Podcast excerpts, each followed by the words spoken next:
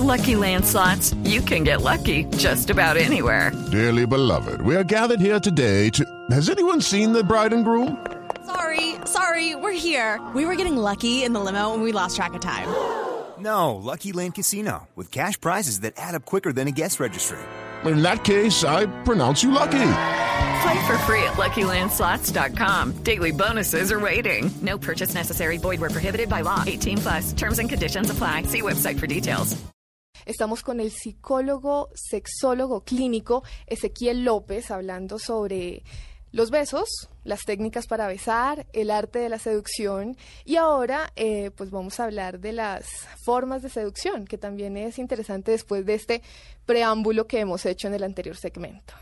Bueno, hay como diferentes formas o, estilos para seducir que, que son puntualmente tres. El intelectual o académico, el sociable o carismático y el sensual o erótico. El intelectual o académico es, bueno, lo, lo hablábamos antes, la persona que seduce con, eh, con su conocimiento, ¿no? con su amplio conocimiento de un tema, porque sabe mucho de algo, porque sabe mucho de muchas cosas. Es esa persona que vos le escuchás hablar y te deslumbra eh, por, por lo que sabe realmente de un determinado tema y además por la forma de comunicarlo y la forma de expresarlo, ¿no? Y hay personas que de verdad se ven muy deslumbradas por el conocimiento académico, digamos. Em, otra, otra segunda forma es el carismático, que es la persona líder, que te hace sentir bien, la persona que, que atrae socialmente hablando, el que, no sé, eh, lo, lo sigue mucha gente, que le cae bien a mucha gente, eh, que tiene habilidades sociales, habilidades para escuchar, para expresarse, para entenderse a sí mismo, para entender al otro, o sea, habilidad empática. Eh, y estas personas atraen, atraen mucho, realmente, ¿no? Con, con su carisma. Y luego está el estilo sensual o erótico, que son esas personas que van caminando y no te podés dejar de voltear para verlas. Seas hombre o mujer, heterosexual, homosexual, no importa, son personas que, por más que vos seas hombre, pasa un hombre con estas características y lo mirás, o que por más que seas mujer, pasa una mujer tan atractiva y te das vuelta y la Es mirás. un tema ¿no? estético, ¿no? Es un tema estético, pero también de sex appeal, sí, ¿no? O sea, de sí. cómo de cómo uno camina, de cómo uno "Wow, se mueve, belleza", cómo uno o se de viste. niña o de niño, sí. Claro, Pues, exacto. Señora o señor. Entonces son como esos tres estilos. Y claro, hay personas que tienen un poco de cada uno también, ¿no? Que, que, que- que es lo ideal, que uno tenga eh, habilidades sociales, que uno tenga el manejo, el conocimiento de, ciertos temas puntualmente, como que deslumbren al otro, y que tengas tu sex appeal a través de tu forma de mirar, de caminar, de moverte, de gesticular, de hablar, eh, parte de tu físico muy atractiva, o que sepas mostrar muy bien. Entonces, bueno, eh, esos son como los, como los tres estilos que, que reconocemos, que voy a desarrollar en el libro también, por supuesto, eh, y que bueno, lo importante es que vos encuentres cuál es tu estilo, pero insisto, si tenés un poco de cada uno, mejor. O sea, que no sea solamente un estilo.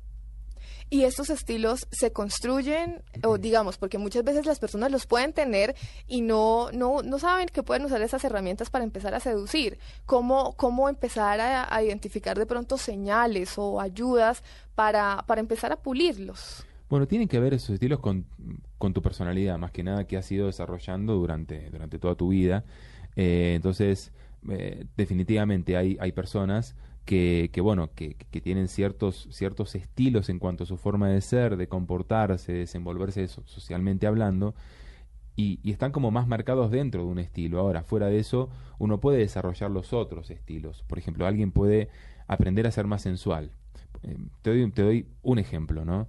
Eh, el caso de las mujeres que de repente se consideran que no son sensuales, que son como un poco duras con su expresión con el cuerpo y demás, pero por ahí toman un curso de danza árabe o de pole dance o algo por el estilo. O el hombre que toma eh, un, un curso, por ejemplo, de eh, foniatría o algo, o, algo así como para aprender el manejo de su voz, ¿no? O personas que toman eh, terapias puntualmente con psicólogos o con personas que les enseñan habilidades sociales para el trato con el otro. Bueno, se pueden aprender estas cosas y uno puede ir desarrollándolas. Por eso digo, lo importante es que sepamos que la seducción es un camino abierto en el cual se pueden desarrollar diferentes habilidades y que está bueno que uno elija en este momento de su vida qué habilidad le gustaría desarrollar. A mí que me gustaría aprender a bailar, me gustaría tomar un curso de modelo para aprender a caminar o hablar con un eh, mm, con una persona que se dedique a, a imagen para cambiar mi imagen, mi look, mi forma de vestirme, de maquillarme, de peinarme, lo que sea. Está bueno que veamos qué queremos desarrollar en este momento dentro de cada uno de estos estilos también. ¿Existen de pronto algunas características o algunas causas que hagan que, que esto no despegue, que una persona no pueda ser exitosa en su forma de seducir o que simplemente quiera seducir pero no, no, no le salga bien? Son las propias limitaciones y, y mitos, prejuicios que uno tiene. ¿no? Lo que decíamos antes, si no soy lindo no seduzco. Es una limitación que uno se pone, Eso uno se pone la barrera. porque hay feos que se seducen mucho. Y sobran ejemplos. Sí, ¿no? Sobran, o sea, no, no solo de personas famosas, feas y famosas, que uno diría, eh, y bueno, si está bien es feo, pero es famoso, entonces a la gente le gusta poner, o sea, Mm. gente que no es fea, que no, eh, que, que no es linda, quiero decir, que no es famosa, que no tiene plata. Y que O sea, seducen. na- y que seduce, Mm. ¿entendés? Entonces, bueno, eh, ese es un punto, un punto importante y, y clave a tener en cuenta. Otra cosa tiene que ver con la edad. Personas que dicen, ya después de determinada edad ya no puedo seducir. Eso sí Y- es mentira. Como si uno tuviera en la cédula, medir, eh, a- hasta tal edad puedo seducir, después no. O sea, hay personas que son grandes y que son muy seductoras y personas jóvenes que no son seductoras. Es un tema más de personalidad y sobre todo de autoestima, cómo uno se siente con uno mismo. La autoestima es la clave de esto. O sea, las personas con autoestima baja normalmente no seducen o seducen a, a, a otras personas que se sienten seducidas por, por gente así. O sea, porque hay, hay, hay, por ejemplo, personalidades muy narcisistas, muy egocéntricas. Los argentinos sabemos de esto bastante. este, que, que, bueno, que necesitan siempre a alguien que esté como por debajo de su ala. Mm. Entonces, bueno, este tipo de personalidades narcisistas tienden a atraer personas de baja autoestima, porque con otro narcisista se matan, compiten permanentemente. Entonces, se- bueno, Se totean, sí. Claro, siempre, siempre hay, como decimos nosotros, un, un roto para un descosido, creo que era el dicho. O sea, como que bueno, de verdad, eh, siempre hay complementos, ¿no? Pero la baja autoestima hace que yo no me seduzca a mí mismo y entonces difícilmente pueda seducir a alguien. Voy a tener siempre alguna limitación que va a estar por delante de mis virtudes. Entonces las virtudes no las puedo sacar eh, a relucir para que otros las vean. ¿Por qué a veces las Como personas... los oyentes se habrán dado cuenta, María Juliana se toma el programa. ¿no? No, no, no, no, no, Feli. Cuando quieras, cuando No, no, quieras. no, está bien, María Juliana. ¿Por qué a veces siempre atraemos a los mismos patrones de personas? Y Ah, que por lo general son ¿Por qué patrones... cometemos el mismo error? Exacto, que no veces? han funcionado y vuelven a nosotros personas con las mismas o muy parecidas características. porque no trabajamos sobre nosotros mismos. O sea, las personas que trabajan sobre sí mismas y que, y que descubren a dónde está el kit de la cuestión, eh, empiezan a hacer elecciones distintas, ¿no? Es, es curioso. Por ejemplo, eh, alguien que dice, no puede ser, siempre se me pegan los tipos celosos, ¿no? Mm. Siempre celosos, dominantes, posesivos. ¿No será siempre Entonces- que siempre los buscamos? Claro, ¿no será que siempre los buscás? ¿No será que Mm. alguna oscura atracción vos sentís por esto? ¿No Mm. será que en el fondo son hombres que te hacen sentir más segura, que te hacen sentir más importante, que te hacen sentir que sos el, el, eje del, el eje del mundo, el eje de la vida, a pesar de que los celos sentís que te torturan, pero así todo es una forma torturante de hacerte sentir importante? Entonces, bueno, cuando uno va a terapia, analiza esos patrones y se da cuenta de que hay otras formas eh, mejores de vincularse con alguien, que requieren que uno se supere a sí mismo, bueno, ahí cambia, ahí cambia propiamente los patrones como tales, pero es muy importante eh, de verdad que hagamos ese autoanálisis, ¿no? Porque, a ver, hay patrones de pareja y de relaciones que funcionan, y que está bueno que uno los mantenga, pero hay patrones que no funcionan. Cuando algo a mí me hace ruido, me molesta, me perturba, y, y- a pesar de eso siento que lo, que lo estoy manteniendo, que no lo puedo cambiar, bueno, eh, es importante que hagas eh, un, un autoexamen. Y lo más recomendable es que hagas una terapia, que vayas a un terapeuta que te ayude. Y acá hay una cosa importante, los, los psicólogos no solamente ayudamos en casos de enfermedades graves, psicológicas graves, ¿no? de trastornos depresivos, de, en casos de fobias, no, también ayudamos a revisar cosas de nuestra vida. Y eso es importante para que la gente acude y, y para que pida ayuda también en estos casos. O sea que estos patrones de personas generalmente vuelven porque uno los busca. Así uno diga, no, él es diferente y sé que es diferente y las cosas pueden resultar bien. Y Claro. resulta que no. O Claro. también puede ser algo que esté haciendo uno. Es que somos muy hábiles para engañarnos a nosotros mismos, ¿no? O sea, entonces eh, terminamos eligiendo a alguien que nos muestra una pantalla distinta, pero el fondo es el mismo. Y nosotros en el fondo lo sabemos, ¿no? Porque Pero nos metemos. y nos metemos igual, ¿no? Y por ahí todo el mundo nos dice, no, fíjate que no te conviene, que va a ser lo mismo de antes. Decís, no, esta vez estoy convencida de que no. Y sí, y es lo mismo, ¿no? Entonces somos expertos en eso realmente. Ay, vieran la risa de María Juliana. No, bueno, no, no, hablemos, que a mí me llama mucho la atención, hablemos eh, de esas conferencias que usted ha dado.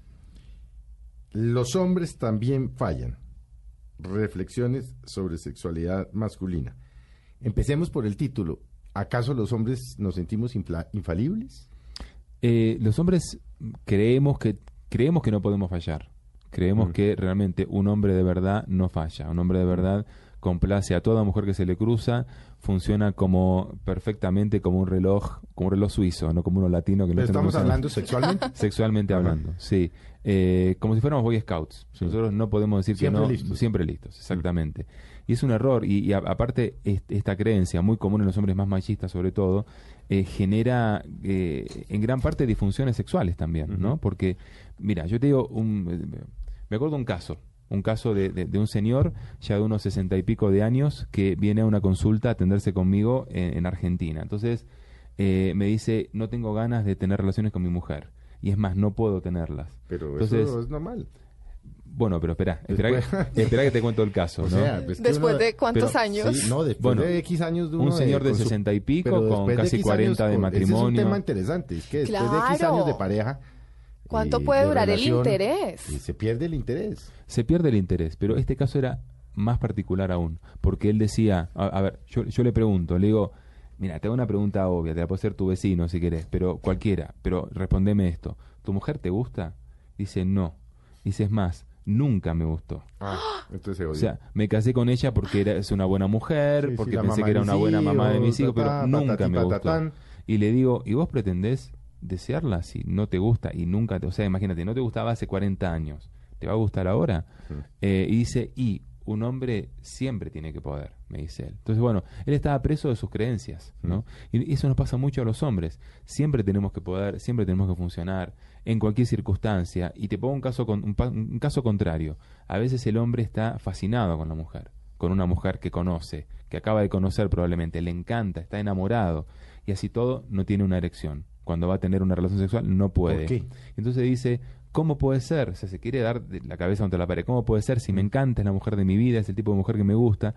Bueno, pero esa misma cuestión de, eh, de pensar que la tenés que satisfacer, que tenés que cumplir, Es que tenés la que ser... ansiedad Pero es tanta la ansiedad y la angustia no por el para. rendimiento que no funciona, ¿no? No, Entonces, no, bueno, como, como la propia presión. La, o sea, es la tanto propia el presión. estrés de tengo que complacerla que no funciona. Exacto. Entonces, eh, el hombre también tiene que entender que muchas veces la atracción desmedida y, y hasta el mismo enamoramiento hace que uno tenga tantos nervios, tanta angustia, porque Mm. no la quiere perder, porque la quiere complacer, porque quiere que sea el acto sexual de su vida, que termina fallando. Entonces, bueno, lo que el terapeuta le enseña es a, es justamente a relajarse, a manejar técnicas de relajación y demás, como para que pueda conectarse con ella y disfrutar de esa, de esa relación. Pero bueno, realmente los hombres, a ver, siempre se habla mucho en, en esta cultura de la, la opresión de las mujeres, las mujeres, como preguntaba Juliana, ¿no? que tienen ganas de acercarse y que no pueden porque si no son consideradas unas cualquiera, por usar un, un término suave. Pero poco se habla de los hombres y de las grandes presiones y dilemas sexuales que tenemos, que son muy, muy complicados y que de verdad requerimos hablar bastante de eso en los medios de comunicación porque los hombres cargamos una, una mochila, un morral, como dicen acá, con muchas piedras cuando vamos a estar con alguien, ¿no? Entonces son muchas exigencias que no siempre nos podemos hacer cargo. Es mu- es muy difícil ser hombre en esta cultura, quiero decir, realmente. Entonces, también nosotros tenemos que revisar nuestras O sea, creencias. no, no, pues lo difícil es básicamente no reconocer que uno tiene debilidades, lo que no Claro. todos son, no todos son fortalezas. Claro, que- debilidades que por supuesto en el mundo de la sexualidad resultan mucho más frustrantes, porque es que, es decir, uno puede tener eh, la vida profesional, pero es decir, acostarse uno y que no tenga erección o no eyacule, eso, eso jode mucho más que cualquier otra cosa. hasta que Pues el no hombre- sé, estoy especulando. sé. Pero no, pero en, el sentimiento, en el sentimiento de un hombre que vive esa situación, eh, eh, le, pasa eso. Hay, hay hombres que me han dicho en mi consultorio, yo preferiría tener, tener un cáncer terminal y no esto, pero te lo dicen aparte angustiadísimos. ¿no? Eh, entonces, bueno, ¿Y de usted verdad. qué les dice? No, yo, a ver, yo, digamos, trabajo desde donde ese hombre tiene esa angustia. O sea, a ver. El origen de su angustia. ¿por qué, ¿Por qué vos pensás esto? ¿Qué te hace pensar esto? ¿Qué te hace pensar que vos tenés una enfermedad terminal? Cuando en realidad lo que tenés es un nivel de ansiedad que no podés controlar, Ese que no podés tema. manejar y que se puede manejar. O sea, yo trato de, de aliviarle la carga, de sacarle algunas piedras, ¿no? Y de hecho, el, el- el- el solo hecho de hablarlo con, con un par, con un terapeuta hombre, eh, para, para un paciente es una cosa que lo alivia muchísimo, ¿no? Y que además le das herramientas para eso. Eh, entonces, bueno, de verdad que son, son, cargas, son cargas muy fuertes y que cuando el hombre asume que no es perfecto, que no es, eh, que no es eh, totalmente fuerte, infalible y demás, realmente eh, se saca una carga, un- una carga muy fuerte. Y a ver, cuando un hombre no tiene una erección y se ríe de eso y dice, ah, mirá lo que me viene a pasar hoy, y se ríe de la situación, bueno, se descontractura. Es importante que aprendamos a, re- a- a reírnos De inclusive de, esas claro, situaciones que para algunos son dramáticas. Mm. Si uno hace esa situación algo dramático, se convierte en un drama y la próxima vez vas a ir pensando que te va a pasar de vuelta y ahí empieza el problema, el círculo vicioso. Cuando vos te reíste de lo que te pasó y decís, y bueno, si anoche dormí mal, si vos me hiciste un comentario que por ahí me sacó un poco de clima, o si tomé un poco de más, bueno, esto le puede pasar a cualquiera y es verdad, le puede pasar a cualquiera, porque los problemas sexuales son como las caries. En algún momento de tu vida los vas a tener, todos. Así es. ¿Por Sí. qué? ¿Por qué pasa? Y yo no sé si también se pueda considerar una falla, no sé si solo de los hombres o una o una, un problema ahí compartido entre hombres y mujeres o las personas que tienen como un, un encuentro sexual. ¿Por qué a veces solamente termina el hombre?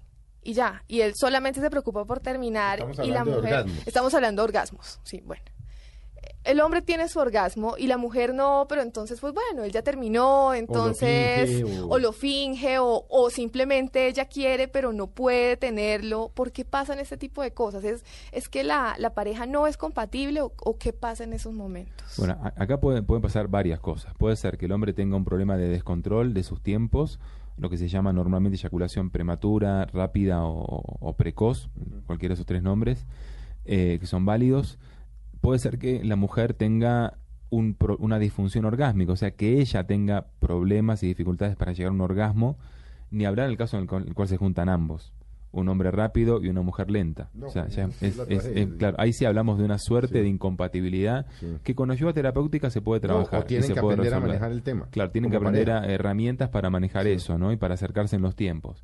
Pero también puede ser un caso de analfabetismo sexual. Puede ser que el hombre que el hombre diga, bueno, el sexo es que yo termino, me saco las ganas y Ah, ella si termina término- bien y si no, no. Ese término me gusta y es que el, el, eh, uno asume que por el hecho de haber nacido y tener relaciones sexuales es experto en el tema.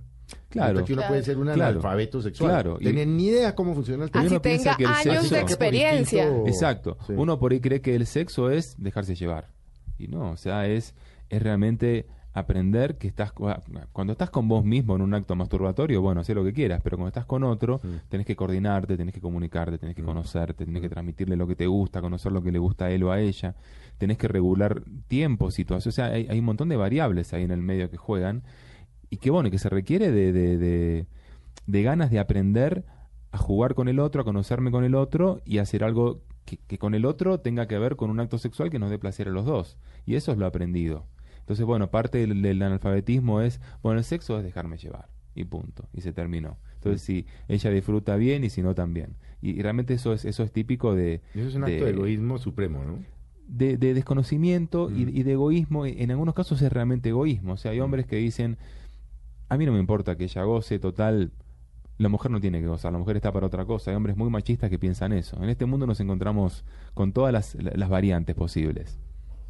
Y bueno, y hablando de hombres machistas y volviendo un poco al ejemplo del señor que a sus tantos años no estaba interesado en su esposa, ¿hay un tiempo determinado o actitudes determinadas para que este gusto, para que esta seducción deje de funcionar? Porque yo creo que independientemente de que uno esté en una relación, uno tiene que seguir seduciendo a su pareja, Sí, ¿sí?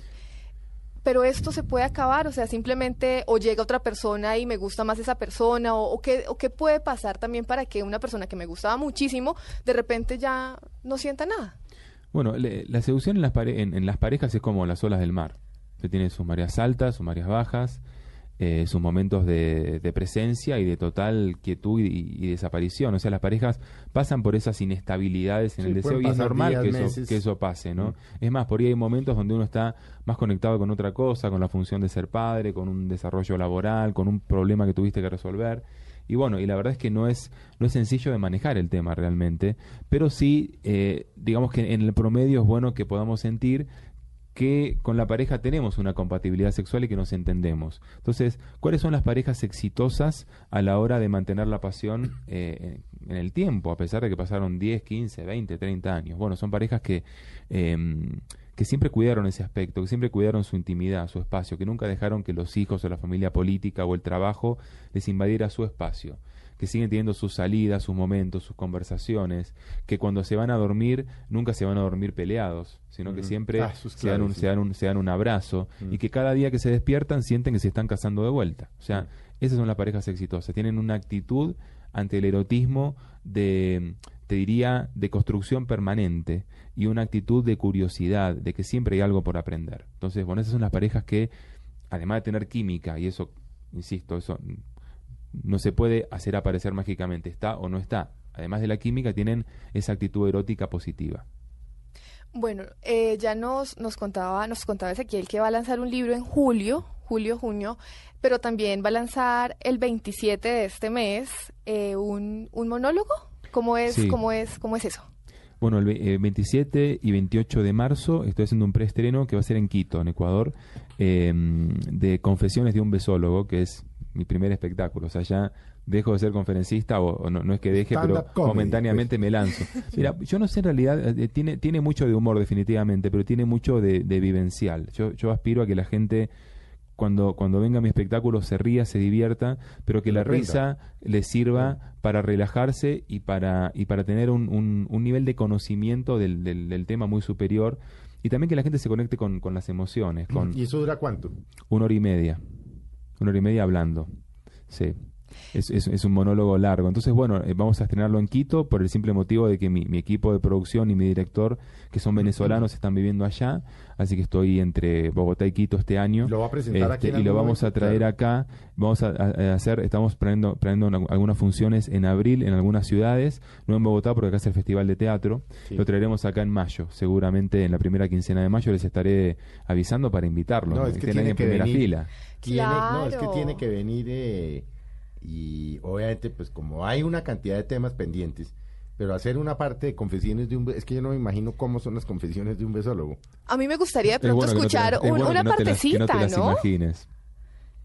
Una ¿por qué- partecita, ¿no? Un abrebocas ¿Qué de confiesa pronto. un besólogo?